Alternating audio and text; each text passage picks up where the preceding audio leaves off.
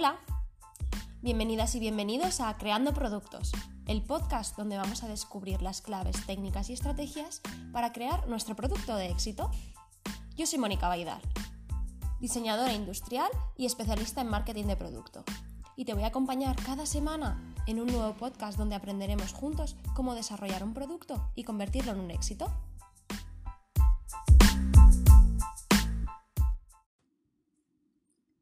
Esta semana vamos a analizar las distintas fases en las que interactúa el consumidor con nuestro producto. Y es que nos gustaría aprender de ello y conocer esas distintas interacciones y esas fases para potenciar en nuestro producto los puntos clave y conseguir enamorar a nuestro cliente. Y es que esa es la clave para conseguir crear una relación sólida y duradera entre nuestra marca y nuestro cliente. El primer momento de interacción entre nuestro cliente y nuestro producto es cuando éste eh, busca información o va al punto de venta o incluso accede a la tienda online para ver el producto, buscar información o incluso realizar la compra. Esta interacción es simplemente visual, es una atracción eh, que depende de la estética y del diseño de nuestro producto. Esa primera impresión es muy importante. Y es que esta impresión va a hacer que nuestro cliente sienta atracción o rechazo por nuestro producto. Es por ello que hay que tener en cuenta el diseño y la estética de nuestro producto. Es nuestra carta de presentación y es el primer filtro que debe pasar nuestro producto para enamorar al consumidor. Cuando yo estudiaba acerca de esto, me decían que el packaging o el producto tenía como los tres segundos de la verdad y es que cuando están en el lineal todos los productos dispuestos, el consumidor se planta frente a ellos y en tres segundos toma la decisión de compra de un producto a otro. Y sí que es verdad que algún claim o alguna característica que se destaque en el packaging puede hacernos cambiar de idea o decidirnos por uno o por otro, pero lo más determinante en este momento es la estética y la atracción, que conectemos con nuestro público a través del diseño.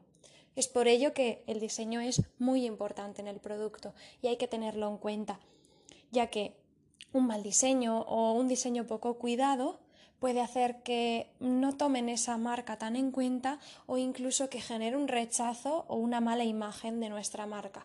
Y por tanto, una mala imagen es muy difícil trabajarla y recuperar, porque la primera impresión ya se la han llevado y nunca va a volver a tener ese momento de la verdad de nuevo.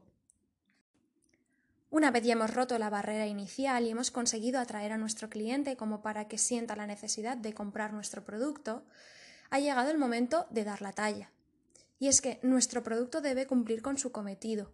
La funcionalidad es decisiva y alcanzar las, expectativas depositadas en el producto es imprescindible.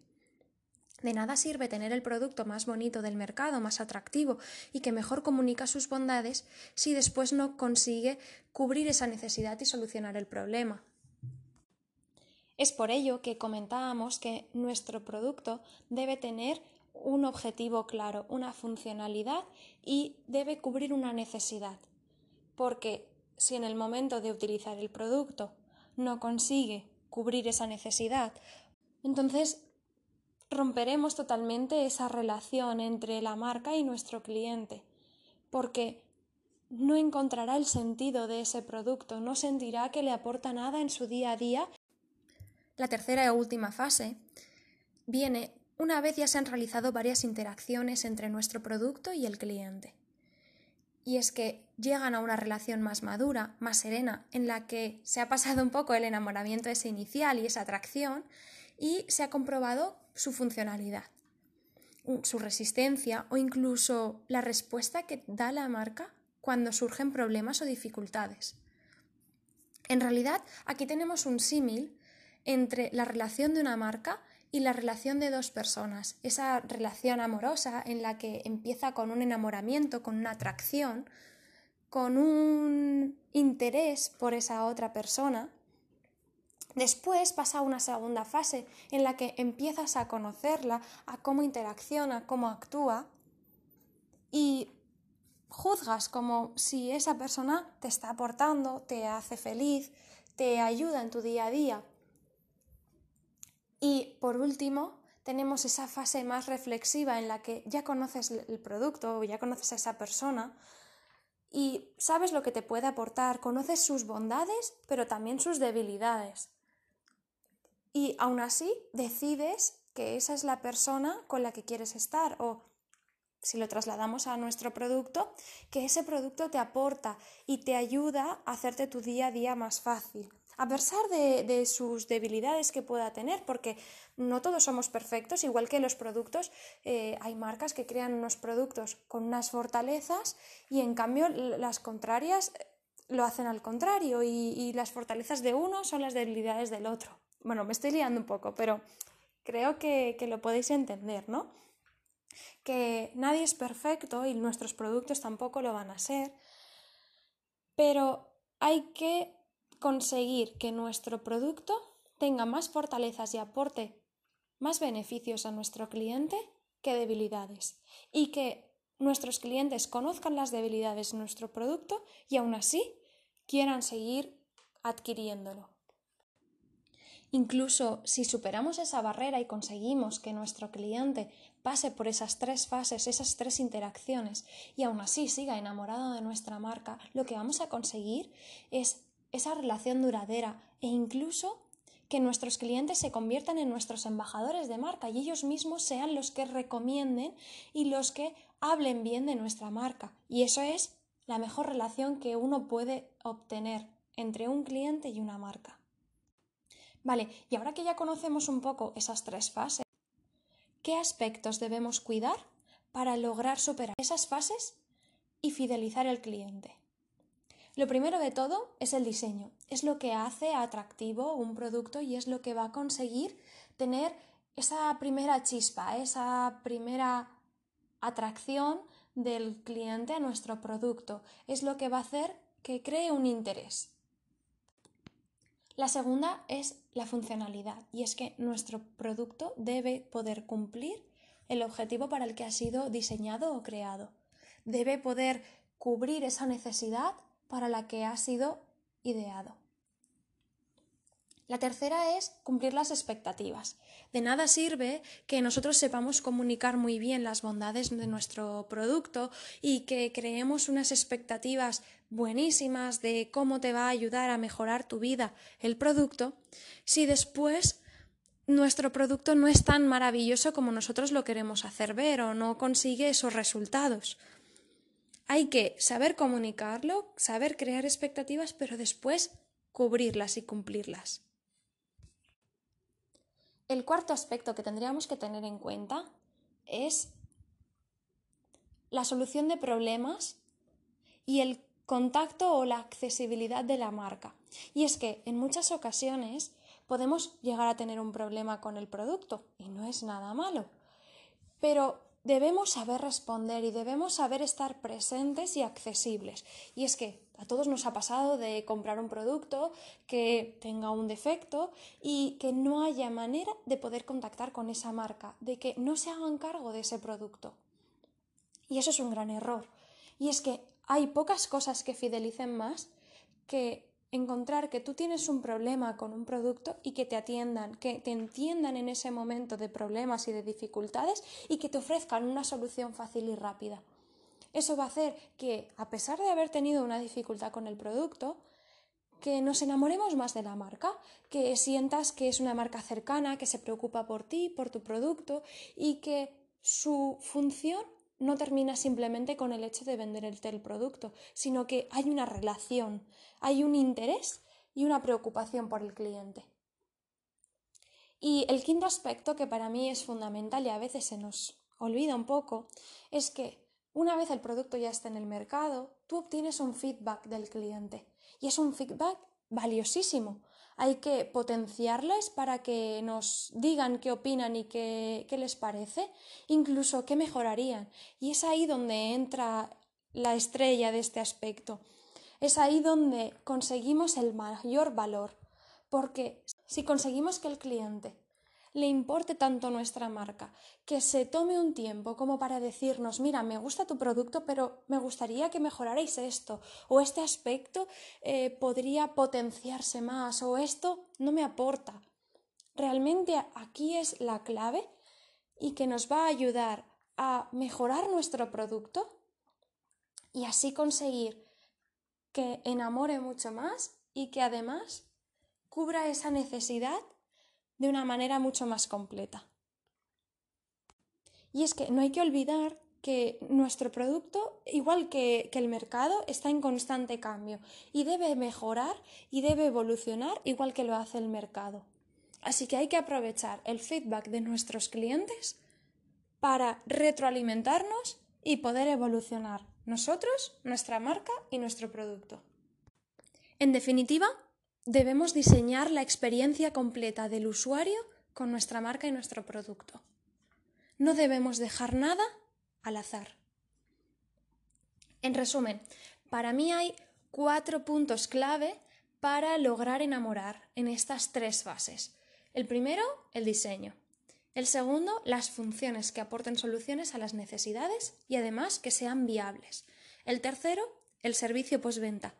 Y el cuarto, una comunicación clara en la que aportemos las soluciones y las bondades de nuestro producto y además bidireccional, en la que cojamos esas opiniones de nuestro cliente y nos ayudemos para mejorar nuestro producto. ¿Y tú?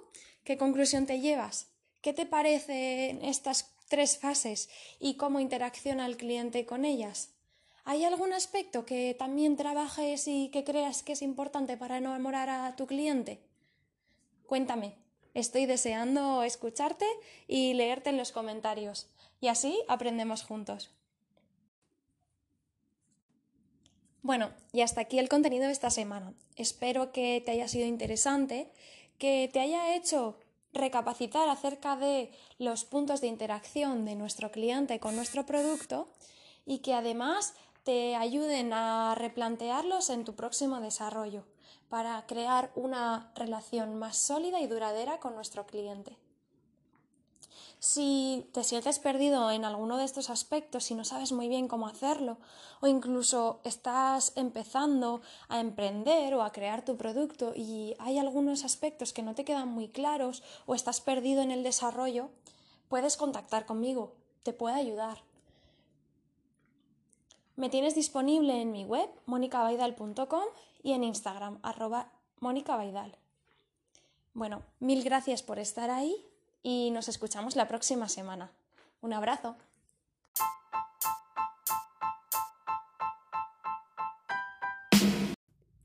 Y es que al final nuestra marca tiene un posicionamiento. Lo decidamos o no, al final, si tú tomas las decisiones vas en ese camino, pero si no tomas las decisiones, eh, el precio que le pongas o los detalles del producto van a marcar la diferencia y van a hacer posicionarte en un rango u otro. Entonces hay que adelantarse y tomar esas decisiones, tomar la delantera, porque como digo en alguna ocasión, lo que tú no decides lo deciden los demás por ti. Así que Creo que el posicionamiento de la marca debe estar enfocado y decidido según quién es tu público objetivo, a quién diriges tu producto, cuál es el poder adquisitivo de ese público al que tú te diriges. ¿Es un público con un poder adquisitivo alto? ¿Está dispuesto a pagar más por productos con una calidad mayor y con unos detalles más tenidos en cuenta? ¿O por el contrario, eh, es un público objetivo con un poder adquisitivo más bajo y que simplemente necesita un producto que cubra su necesidad, pero no necesita ese plus. Esta semana hablamos de un aspecto tan importante y tan determinante en la compra del producto como es el precio. Y es que en muchas ocasiones, gracias a su posicionamiento y al valor percibido que tenemos sobre ese producto y sobre la marca, podemos pagar un precio muy distinto por dos productos exactamente iguales. Para mí hay dos aspectos clave que diferencian para mí hay dos aspectos clave que diferencian el posicionamiento del producto y el valor que percibimos de esa marca. Y es, primero, el posicionamiento que tiene la marca en el mercado, si es una marca más con si es una marca más premium o es una marca más sencilla y económica o si el producto es algo exclusivo, algo único y difícil de conseguir. Vamos a hacer un pequeño ejercicio para poder entender todo esto. Piensa en unas zapatillas. Unas zapatillas normales y corrientes. ¿Qué precio le pondrías? Vale, ahora vamos a imaginar que esas zapatillas tienen el logotipo de Nike. Ya ha cambiado el precio, ¿verdad? Ya simplemente el hecho de que sean de esa marca hace que el concepto sea totalmente distinto y que estés dispuesto a pagar un precio superior. Incluso que si tú llegas a la tienda y están unas zapatillas al lado de las otras, que tú entiendas que las de la marca Nike van a valer más y van a tener un coste mucho superior. Vale, y ahora piensa en esas terceras zapatillas que pone la marca Nike, pero además son las que llevaba Iniesta cuando marcó el gol de la final del Mundial que hizo campeón de España y además están firmadas por él. Ahí sí que el precio ha cambiado completamente. Es algo totalmente diferente, es un producto único, exclusivo y que además tiene una historia y una emoción detrás. Y, y en este caso, el sentimiento de un país completo que se emocionó con ese momento. ¿Entiendes cómo el mismo producto simplemente por el hecho de que tenga una historia, unas emociones o que la marca esté posicionada, que tenga una marca reconocida detrás, nos puede hacer que paguemos muchísimo más por un producto exactamente igual y con la misma funcionalidad.